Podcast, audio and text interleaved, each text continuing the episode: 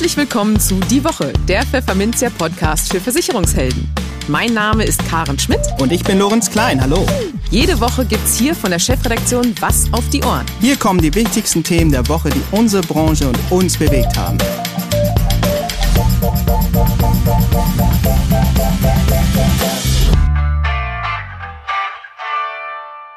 Moin aus Hamburg und herzlich willkommen zu Folge 65 unseres Podcasts. Heute ist Freitag, der 5. November 2021. Und diese Themen haben wir heute für Sie. Wir sprachen mit Unternehmensberater Peter Schmidt über sein neues Buch mit dem Titel Neuer Kurs für Maklerunternehmen. In den News der Woche möchte die Versicherungswirtschaft den Elementarschutz in Wohngebäudeversicherungen zur Pflicht machen. Eine Umfrage hat ergeben, dass es bei den Maklerportalen der großen Versicherer noch Handlungsbedarf gibt. Eine weitere Umfrage geht auf das Aufregerthema Tempolimit ein und die Verbraucherschützer trommeln kräftig für eine aktienbasierte Altersvorsorge. Und für unser Schwerpunktthema für den Monat November, Makler im Wandel, sprechen wir mit Professor Matthias Binken von der Fachhochschule Dortmund darüber, wie es um die Unabhängigkeit von Maklerinnen und Maklern bestellt ist, die mit Pools zusammenarbeiten. Und welches Rüstzeug die Maklerschaft eigentlich mitbringen müsste, um auch in Zukunft bestehen zu können. Im Gespräch. Umfangreiche Neuorientierung für Makler, die schon länger im Geschäft sind und Hinweise für einen nachhaltigen Aufbau der eigenen Geschäftsstrategie für Jungmakler. Das liefert das neue Buch von Unternehmensberater Peter Schmidt von Consulting und Coaching Berlin, das im November erscheint. Mit dem Titel Neuer Kurs für Maklerunternehmen ist das 100 Seiten starke Buch untergliedert in neun Schwerpunktthemen. Dabei geht es um wichtige Fragen wie, welche Unternehmensform die richtige ist, welche Technik und IT man sich zulegen sollte und so weiter. Im nun folgenden Interview plauderten wir mit Peter Schmidt über sein neues Werk und gingen schon mal auf ein paar Inhalte ein. Hallo Peter Schmidt und ganz herzlich willkommen bei uns im Podcast. Schön, dass du mal wieder da bist. Ja, hallo Karen, freut mich auch. Ja, wir haben heute ein schönes Thema. Du hast nämlich gerade ein neues Buch auf den Markt gebracht. Das heißt Neuer Kurs für Maklerunternehmen und richtet sich vor allem an die Generation der jüngeren Maklerinnen und Makler am Markt. Hm, Bevor wir über das Buch konkret reden, was können diese jungen Leute denn schon richtig gut deiner Ansicht nach und wo haben sie vielleicht noch ein bisschen Nachholbedarf? Ja, sicherlich ist jede junge Maklerin oder jeder Makler auch ein bisschen anders ausgerichtet und hat andere Fähigkeiten und Kenntnisse. Aber wenn man es pauschal mal versucht, so ein bisschen zusammenzufassen, dann ist natürlich eins dieser jüngeren Generationen der Maklerinnen und Makler, über die man sich natürlich sehr freut, eins. Sprich, sie sind äh, wesentlich fitter im Umgang mit den technischen Möglichkeiten unserer Zeit. Also sowohl die Kommunikationsebenen vom, vom Chat, von Videoberatung bis hin, dass die meisten dieser Kolleginnen und Kollegen äh, auf den Social-Media-Plattformen inzwischen sich richtig schön positiv breit gemacht haben, egal ob bei Instagram oder eben zum Teil auch bei TikTok, neben den herkömmlichen wie Facebook und Xing, wo man die Kollegen natürlich auch findet. Mir persönlich gefällt sehr gut, dass man diese Zielgruppenansprache, wo die jüngeren Makler darauf zugehen wollen, eben auch mit den visuellen Mitteln äh, der Videos, der kurzen Videosclips äh, angeht oder eben so wie wir es jetzt auch machen, eigene Podcasts produziert. Ja, gibt ja viele Makler, die da inzwischen ihre eigenen Dinge haben. Und das macht es natürlich auch leichter, dass diese Makler auch in die Online-Beratung, die ja durch die Corona-Pandemie auch einen enormen Aufschwung äh, bekommen hat, wesentlich souveräner umgehen als der eine oder andere, der Senior-Makler, wenn ich es hier mal so bezeichnen kann. Wo gibt es Potenziale? Du hast es formuliert, wo hapert es noch? Das würde ich eigentlich nicht sagen, sondern jeder hat ja die Möglichkeit, sich hier auch weiterzuentwickeln. Das ist so das große Ganze der Strategie für das Geschäftsmodell im Auge zu haben. Das heißt also nicht nur mit dem einen oder anderen Tool gut zu arbeiten, sondern das in eine gesamte Geschäftsstrategie äh, einzuarbeiten. Da braucht der ein oder andere durchaus noch ein bisschen Impulse äh, und Hilfe und das trifft eben auch auf das Unternehmersein an sich zu. Ja, also betriebswirtschaftliche Kenntnisse nicht nur im Blick zu behalten, sondern diese eben auch regelmäßig zu kontrollieren und seine entsprechenden Schlussfolgerungen daraus ähm, äh, zu treffen. Schön ist, dass der eine oder andere sich schon Gedanken macht, wie er sich vielleicht auch fachlich etwas mehr in die Tiefe begeben kann oder sich sogar spezialisiert auf das eine oder andere Thema. Aber dafür braucht man einfach auch ein bisschen Zeit, dass man sich eben so ein Spezialgebiet ähm, erarbeitet. Also in dem Sinne gibt es da viel Positives und die Dinge, die noch nicht ganz so weit entwickelt sind, die sollte man einfach erkennen und dann auch daran arbeiten, gerne eben auch mit Unterstützung. Mhm. Und ähm, dein Buch könnte da ja auch eine Unterstützung sein, weil du nämlich doch genau diese unternehmensstrategischen Gesch Geschichten in deinem Buch auch transportierst, richtig?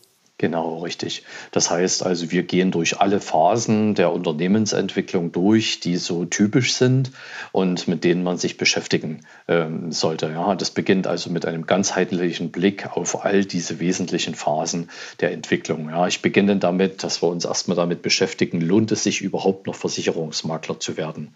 Natürlich aus meiner Sicht ja. Ich versuche ja seit Jahren auch den Nachwuchs bei Versicherungsmaklern äh, zu unterstützen, sprich also, dass eine neue Generation nachwächst. Da haben wir schon viel Positives. Der Generationenwechsel ist im Gang, aber man kann eben auch Kollegen, die noch in der Ausschließlichkeit arbeiten oder in Finanzvertrieben, auch ermutigen, sich mit der Frage zu beschäftigen. Und definitiv ja, Versicherungsmakler zu werden, ist was Tolles. Das lohnt sich. Und deshalb eben fangen wir damit an. Das geht dann weiter, dass wir uns mit möglichen Unternehmensformen äh, beschäftigen, mit den Vor- und Nachteilen. Ja, ist es notwendig, gleich von Beginn an zum Beispiel eine GmbH oder eine GmbH und KKG zu gründen? Was gibt es in diesen Gesellschafts- und Unternehmensformen so an Vorteilen und gehen dann eben genau, wie du es gesagt hast, auf das Thema der Strategie ein.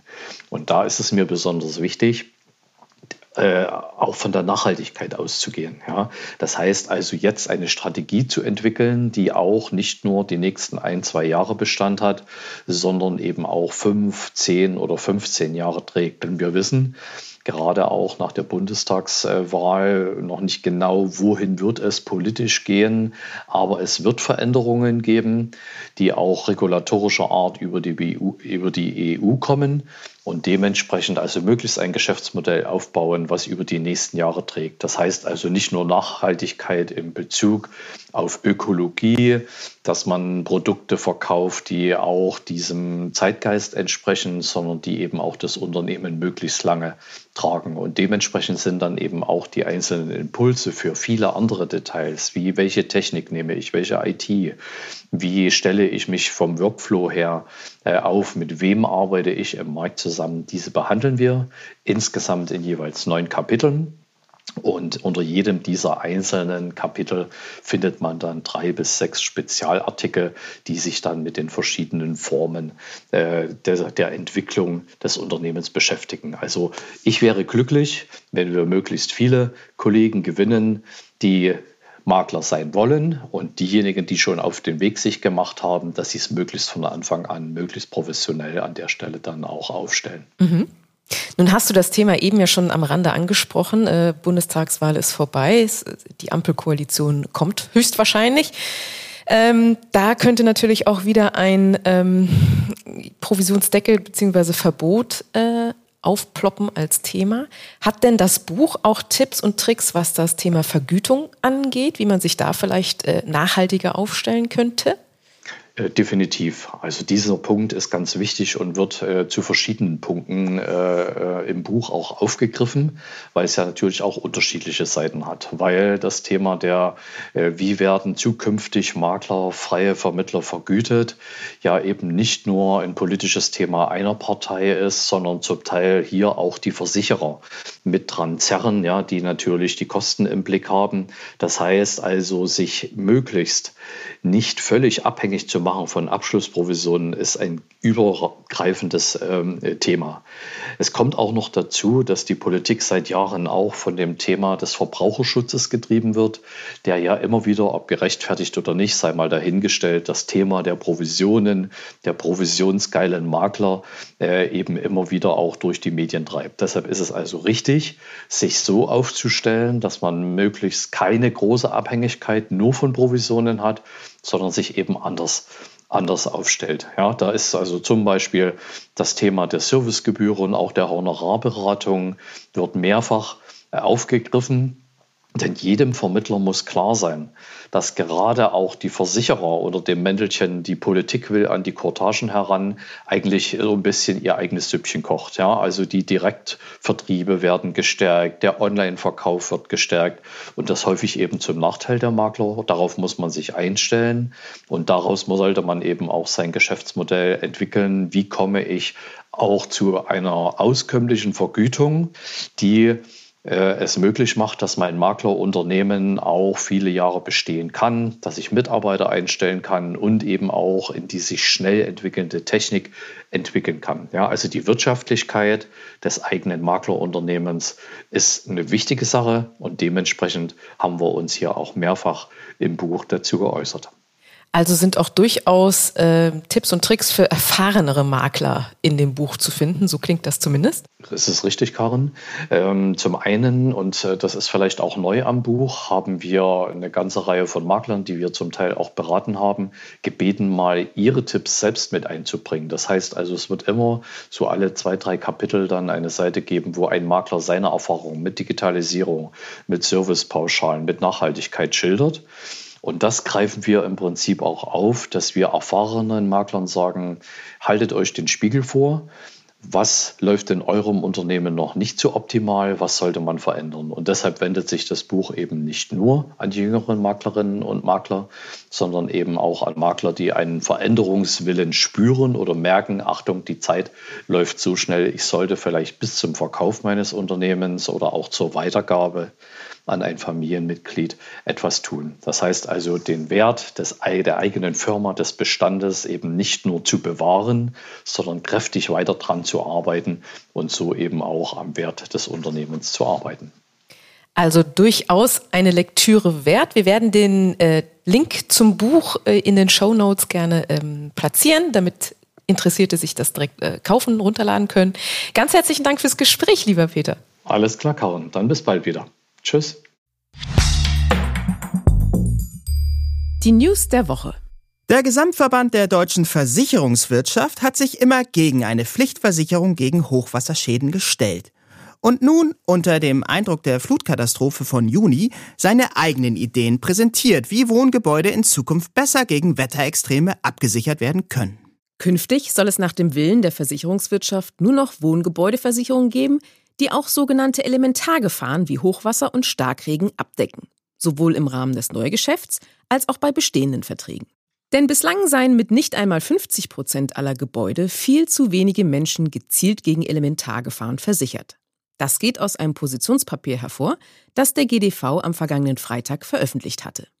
Darin fordert die Versicherungswirtschaft außerdem ein nachhaltiges Umsteuern der öffentlichen Hand, etwa durch klare Bauverbote in hochwassergefährdeten Gebieten.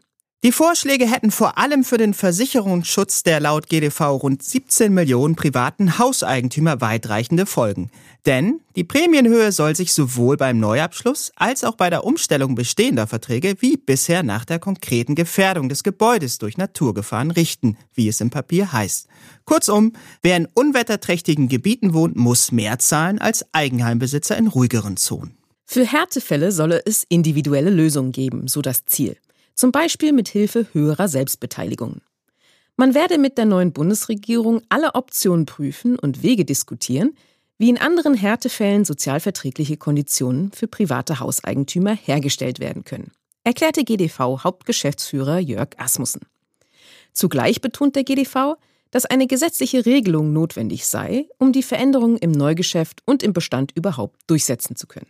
Und ganz wichtig, Versicherungskunden, die partout keinen Elementarschutz wollen, müssen den Baustein auch künftig nicht abschließen. Allerdings müssten sie dafür nach Willen der Versicherer selbst aktiv werden und sich für eine entsprechende Opt-out-Regelung entscheiden. Das Opt-out solle demnach wie eine schriftliche Haftungsfreistellung für Kommunen, Länder und den Bund sowie Versicherer und Vermittler wirken. Stichwort Vermittler. Wie kommt das Positionspapier der Versicherer eigentlich an in der Vermittlerschaft? Nun, beim AfW Bundesverband Finanzdienstleistung in Berlin, den Pfefferminzia am Montag um eine Stellungnahme bat, stoßen die Pläne auf Zustimmung. Das ist mit den Erfahrungen der letzten Monate und Jahre und mit realistischem Blick in die Zukunft ein richtiges und nachvollziehbares Konzept des GDV, lobt Norman Wirth, geschäftsführender Vorstand des AfW, das GDV-Papier. für das der Vermittlerverband im Vorfeld nicht zu Rate gezogen wurde. Mit der Opt-out-Regelung sei auch gewährleistet, so wird, dass jeder Eigenheimbesitzer sich im Antragsprozess nochmals ernsthaft Gedanken macht, ob er auf diesen wichtigen Schutz wirklich verzichten will, es dann aber auch kann. Zur Frage von Pfefferminzia, ob mit dem vorgeschlagenen Opt-out-Modell eine potenzielle Haftungsfalle von Versicherungsmaklerinnen und Maklern geschlossen würde, reagierte der AfW-Vorstand zurückhaltend. Er würde das nicht vorrangig ansehen. Wird weiter? Es ist eine, ich nenne es einmal Basispflicht, bei Abschluss einer Wohngebäudeversicherung auf den Elementarschutz mit hinzuweisen und das eventuelle Nein des Kunden auch entsprechend zu dokumentieren. Eine große Haftungsgefahr habe ich da in der Vergangenheit nicht gesehen. Versicherungsmakler nutzen die auf sie zugeschnittenen Portale der großen Versicherer oft nur sporadisch und empfehlen diese kaum weiter. Denn die Portale rufen in der Zielgruppe kaum Begeisterung hervor. Die meisten Maklerportale wiesen in funktioneller Hinsicht und bei der Usability noch sehr deutlichen Optimierungsbedarf auf. Zu diesem durchwachsenen Fazit kommt der Marktforscher Nordlight Research auf Basis einer aktuellen Studie, die in Zusammenarbeit mit dem IT-Dienstleister Wert1 entstand. Die Ergebnisse stützen sich auf die Antworten von rund 600 Maklern, die den Autoren zufolge zumindest gelegentlich Maklerportale nutzen. Dazu wurden die Erfahrungen der Nutzer mit Maklerportalen von 20 großen Versicherungsgesellschaften näher untersucht. Zu den aus Vermittlersicht positiven Ausnahmen am Markt gehörten demnach die Maklerportale der Haftpflichtkasse und der VHV. Mit Einschränkungen punkten können auch noch die Portale von ALH-Gruppe, Allianz, AXA, Canada Life, Swiss Life und Volkswohlbund. Teilen die Studienautoren mit. Am intensivsten genutzt werde aktuell das Maklerportal der VAV, wissen die Autoren weiter zu berichten. Fast jeder zweite Makler gab an, dieses mehrmals die Woche zu nutzen. 17 Prozent sogar täglich. Erst mit spürbarem Abstand folgen hier die Portale von AXA, Haftpflichtkasse und Allianz mit jeweils über einem Viertel häufiger Nutzer. Die Untersuchungsergebnisse zeigen, dass es vielen Maklerportalen derzeit noch nicht in ausreichendem Maße gelingt, die Bedarfe und die Wünsche der unabhängigen Vermittler zu erfüllen. Fasst Thorsten Mellis, Geschäftsführer bei Nordlight Research, das eher Mauerabschneiden der Versicherer zusammen. Die Kritikpunkte an den Portalen lauten unter anderem wie folgt. Generell eingeschränkte Benutzerfreundlichkeit, mangelnde Unterstützung im Verkaufsprozess, fehlende Anpassbarkeit an individuelle Bedürfnisse und nicht zuletzt auch die schlechte Nutzbarkeit der Maklerportale im unmittelbaren Verkaufsgespräch mit den Kunden. Doch es gibt auch positive Nachrichten. Nur wenig auszusetzen an den Portalen haben die Vermittler in der Regel bei der Einfachheit des Zugangs, am technisch einwandfreien Funktionieren und an der Datensicherheit der Maklerportale. Für die Zukunft wünschen die unabhängigen Vermittler von den Maklerportalen neben einer generell stärkeren Unterstützung im Anbahnungs- und Verkaufsprozess auf technischer Ebene vor allem bessere Schnittstellen für die Datenübernahme mit anderen Portalen und Verwaltungsprogrammen, lautet eine weitere Erkenntnis der Autoren. Deutschland ist das einzige Land in Europa, in dem es noch kein generelles Tempolimit auf den Autobahnen gibt.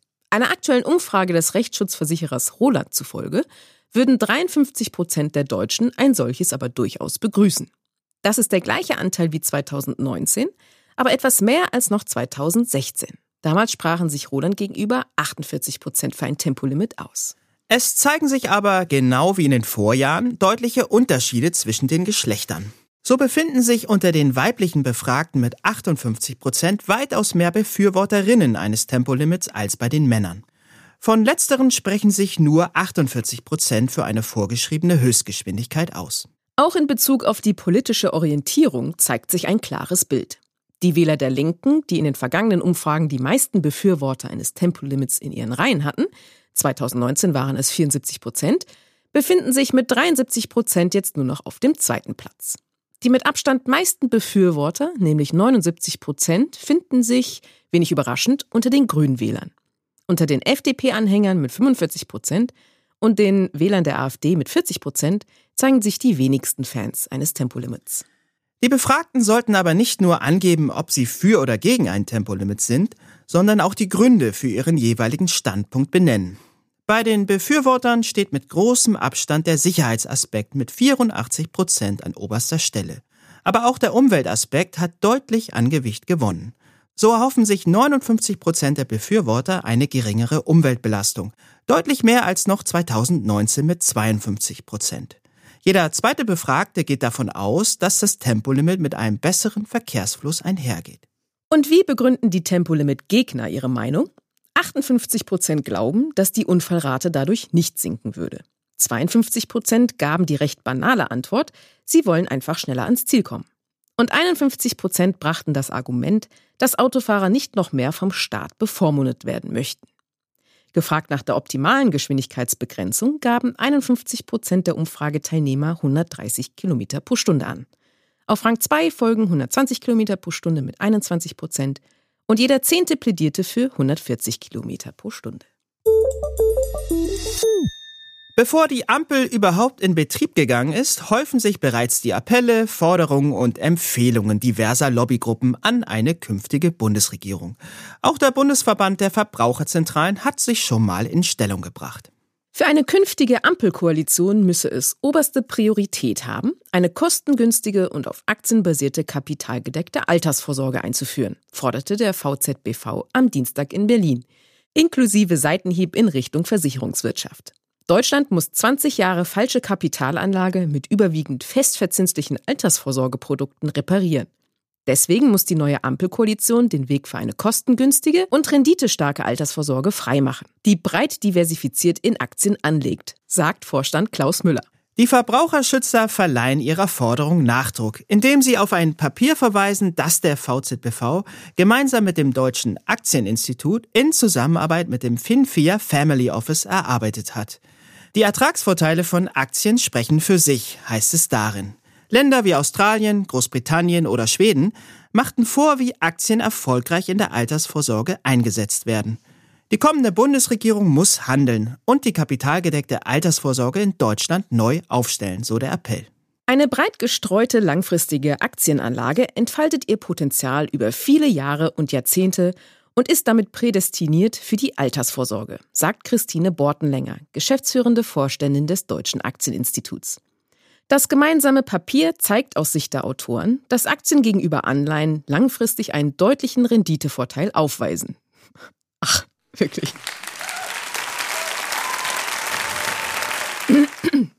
So hätten Aktien nach Abzug der Inflation in einem Zeitraum von 120 Jahren 5,7 Prozent Rendite pro Jahr erwirtschaftet.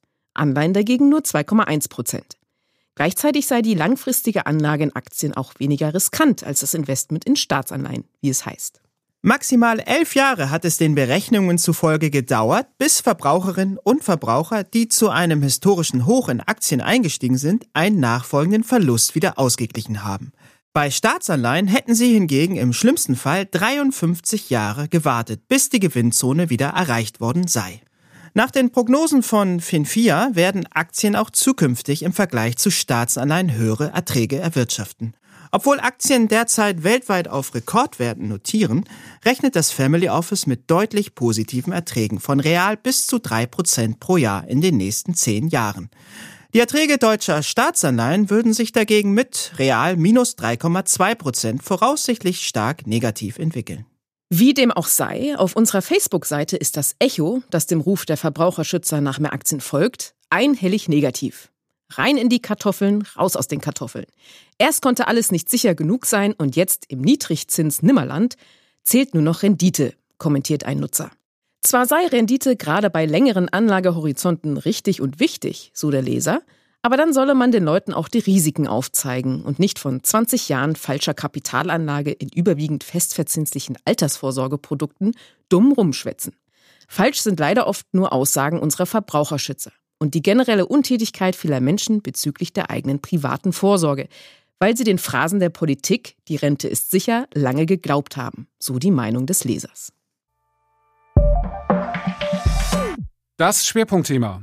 Erinnern Sie sich noch an das Wortgefecht zwischen Norbert Porasik, Chef des Maklerpools Fondsfinanz, und Andreas Vollmer, Vizepräsident des Bundesverbands Deutscher Versicherungskaufleute, vor einem Jahr? Nun, damals ging es zwischen den beiden auf einer Diskussionsrunde hoch her. Der Grund? Pools gefährden die Unabhängigkeit der Versicherungsmakler. Diese These äußerte Vollmer damals. Er verwies dabei auf Verträge, die die Pools verwendeten und die der BVK regelmäßig überprüfe.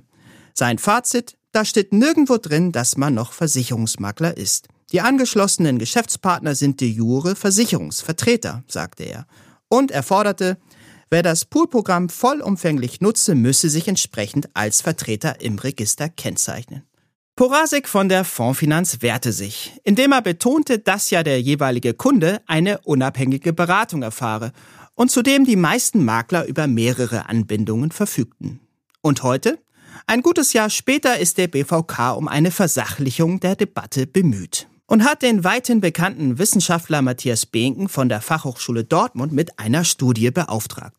Sie soll zum Beispiel herausfinden, wie unabhängig sich Makler eigentlich selbst einschätzen, die mit Pools zusammenarbeiten und worauf es ihnen bei der Kooperation mit einem Pool oder Dienstleister ankommt. Über erste Kernergebnisse der Studie sprechen wir jetzt mit Professor Binken. Hallo, Herr Professor Binken, herzlich willkommen im Podcast. Ja, vielen Dank, Herr Klein. Ja, lieber Herr Professor Binken, Sie haben sich im Auftrag des Bundesverbands Deutscher Versicherungskaufleute einer Studie gewidmet, die ein heißes Eisen anpackt. Ich denke, das darf man so sagen. Und zwar möchten Sie mit Ihrer Studie in erster Linie ergründen, wie es eigentlich um die Unabhängigkeit von Maklern bestellt ist, die an Pools bzw. Dienstleister angebunden sind. Die Studie ist zwar noch nicht in Gänze fertiggestellt, gleichwohl haben Sie einige Kernaussagen bereits vergangene Woche auf der DKM in Dortmund vorgestellt. Können Sie unseren Hörerinnen und Hörern die aus Ihrer Sicht wichtigsten und vielleicht auch überraschendsten Erkenntnisse einmal darlegen? Ja, das tue ich sehr gerne.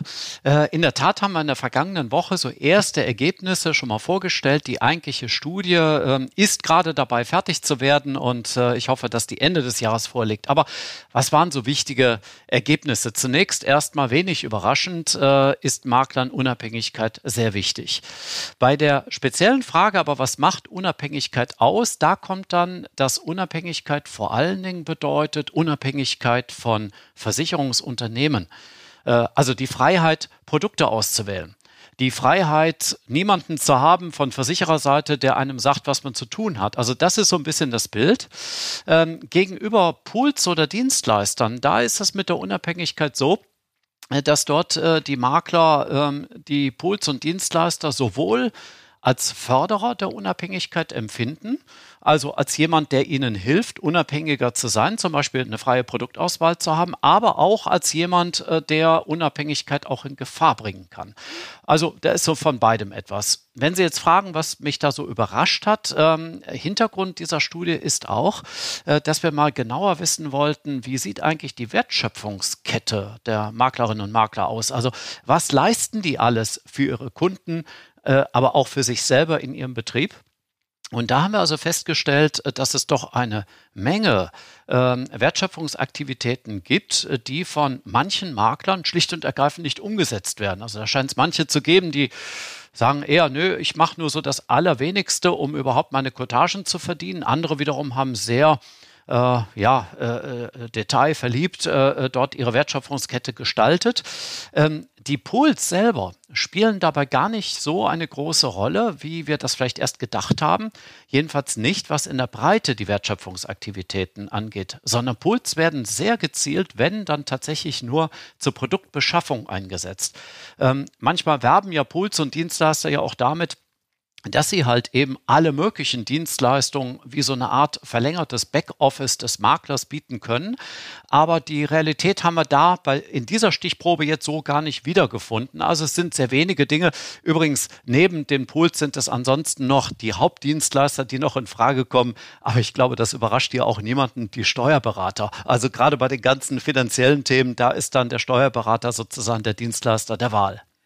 Okay, wir bleiben mal bei der These, Unabhängigkeit ist ein hohes Gut für Versicherungsmakler. Das war ja eine These, von der ich mich auch auf der DKM selbst überzeugen konnte, beziehungsweise das vernehmen konnte, als sie dann die Ergebnisse dort auch vorgestellt haben.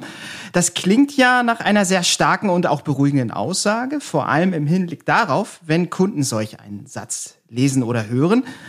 Was aber entgegnen Sie kritischen Stimmen, die dann entgegnen, naja, aber vielleicht spürt der Makler gar nicht mehr so genau, wann und wo seine Unabhängigkeit in Gefahr gerät. BVK-Vize Andreas Vollmer, der in Dortmund neben Ihnen auf dem Podium saß, prägte den Satz, zwischen der Unabhängigkeit, aber auch der Abhängigkeit sind die Grenzen wie so oft im Leben fließend.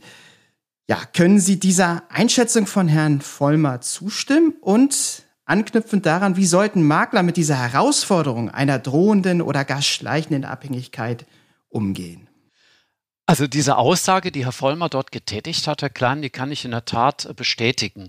Ähm, ich glaube, das ist eine ganz wichtige Botschaft auch dieser Studie. Es geht also nicht darum zu sagen, Pools sind böse, gefährlich, schlecht, sollte man äh, nicht nutzen oder umgekehrt, die sind gut, machen alles ganz prima, sondern eben, wie es Herr Vollmer auch ausgedrückt hat, äh, es ist halt oft fließend und es gibt sowohl positive als auch kritische Aspekte dabei. Ähm, was Maklerinnen und Makler, glaube ich, äh, besonders beachten sollten, ist zunächst erstmal, mit wem kooperiere ich da? Das heißt also, dass Sie sich Ihre Partner einmal genauer ansehen wie im Privatleben ja auch bei der Partnerwahl, nicht, dass man erstmal genauer hinschaut, ehe man sich dann also ewig bindet. Ähm, denn manchmal ist das ja eine ewige Bindung. Wenn ich mich einmal an die, ähm, an die Abläufe dort gewöhnt habe, wenn ich vielleicht sogar das Maklerverwaltungsprogramm äh, des Pools nehme, äh, dann habe ich auf einmal hohe Wechselbarrieren. Äh, da kann ich nicht mehr so eben mal schnell meine Daten migrieren und irgendwo anders hingehen, sondern das ist schon manchmal fast ein Bündnis fürs Leben. Und deswegen also genauer hinschauen. Ähm, uns ist zum Beispiel bei der Studie aufgefallen, dass manche Maklerinnen und Makler hier hingehen und sehr gezielt auch äh, Puls und Dienstleister aussuchen, bei denen sie Geld bezahlen müssen, wo so Mitgliedschaftsgebühren bezahlt werden, während wiederum andere Makler sich vor allen Dingen dadurch auszeichnen, dass sie alles kostenlos suchen. Ähm, bei denen würde ich jetzt sagen, Vorsicht, äh, kostenlos macht im Geschäftsleben normalerweise nie jemand etwas, sondern da gibt es ja immer irgendetwas äh, dahinter an Interessen. Und äh, da sollte man sich mal fragen, welche Interessen sind das? Was verdient der Pool? Woran verdient der Pool? Ähm, bekommt man vielleicht dann nicht ganz die Kotagen, die man sonst kriegen kriegen könnte? Gibt es vielleicht im Hintergrund sogar steuernde Einflüsse, äh, dass hier Pools sich äh, von Versicherern bezahlen lassen, sich Zuschüsse geben lassen und dann vielleicht anschließend Einfluss darauf nehmen, welches Geschäft dann dem Poolpartner bevorzugt gezeigt wird? Darüber sollte man sich im Klaren sein, denn die Makler sind ja immer noch, so sagt das ja die BGH-Rechtsprechung, ja Sachwalter der Kunden. Sie sind also auf Kundenseite und äh, deswegen eben immer letztendlich dem Kunden gegenüber verantwortlich, ob sie ihrer Maklerpflicht nachgekommen sind. Egal, was der Pool für richtig hält, der Makler muss am Ende sagen, das war die richtige Auswahl. Und da befürchte ich, dass manche Makler sich dazu einfach machen, dann einfach blind die Angebote nehmen, da wo sie bequem und wie gesagt kostenlos dann auch angeboten werden und ähm, äh, dann im Zweifel, wenn dann doch etwas schief geht, dann im Regen stehen. Deswegen also genauer hingucken und äh, auch kritische Fragen stellen. Also eine kritische Frage, die äh, dem BVK hier auch wichtig war, war die Frage, wie ist denn das eigentlich, wem gehören denn dann die Bestände? Und äh, da ist uns auch aufgefallen in dieser Studie, äh, dass das den Maklerinnen und Maklern nicht immer so eindeutig klar ist, äh, wie es denn ist, wenn mal beispielsweise ein Pool in Insolvenz gehen sollte oder übernommen wird von irgendeinem strategischen Partner, der bessere Ideen hat, äh, was er mit diesen Beständen anfangen will, als sie dem bisherigen Poolpartner zu belassen. Und da sind sich, glaube ich, viele nicht so ganz im Klaren und sollten das also unbedingt vorher abklären. Ähm, vielleicht auch darauf bestehen, dass man eben Direktanbindungen parallel zu den Versicherern auch hat, dass zumindest die Cottage-Ansprüche und der Datenzugriff nicht in Gefahr geraten. Ähm, aber wie gesagt, da ist also das Problembewusstsein nach unserem Eindruck extrem unterschiedlich und äh, die Studie soll auch dazu aufrufen, an dieser Stelle kritischer zu werden aber wohlwollend kritisch. Also es geht nicht darum, Puls als solche zu verteufeln. Die sind ein guter Partner, die viele Makler auch wirklich brauchen und Makler auch stärken, auch erfolgreicher machen. Sie erwähnten die Bequemlichkeit mancher Makler. Das ist ein gutes Stichwort, denn unternehmerisches Denken muss für Makler immer wichtiger werden. Das ist eine weitere Aussage von BVK-Vize Andreas Vollmer auf der DKM. Inwieweit beherzigen Maklerinnen und Makler das denn bereits? Weil wenn wir uns an Ihre Typologie der Makler, die Sie in Ihrer Studie aufrufen, erinnern, da haben Sie ja diese Unterteilung sparsame, unentschiedene, Gestalter und Poolfokussierte. Das wirkt ja eigentlich fast so, als fände die unternehmerische Denke in dieser Typologie kaum Platz, oder täuscht das? Ja, tatsächlich ist diese Typologie äh, doch äh, Ausdruck unternehmerischer Denke, aber eben unterschiedlich verteilt. Und Sie haben gerade ähm, die vier Typen auch genannt. Ähm, das sind ja jetzt nur Umschreibungen. Dahinter steckt letztlich die Idee, ähm, auf der einen Seite, ähm, wie breit ist denn eigentlich die Wertschöpfungskette der Beteiligten? Also beispielsweise bei den Sparsamen kann man das ganz klar sagen.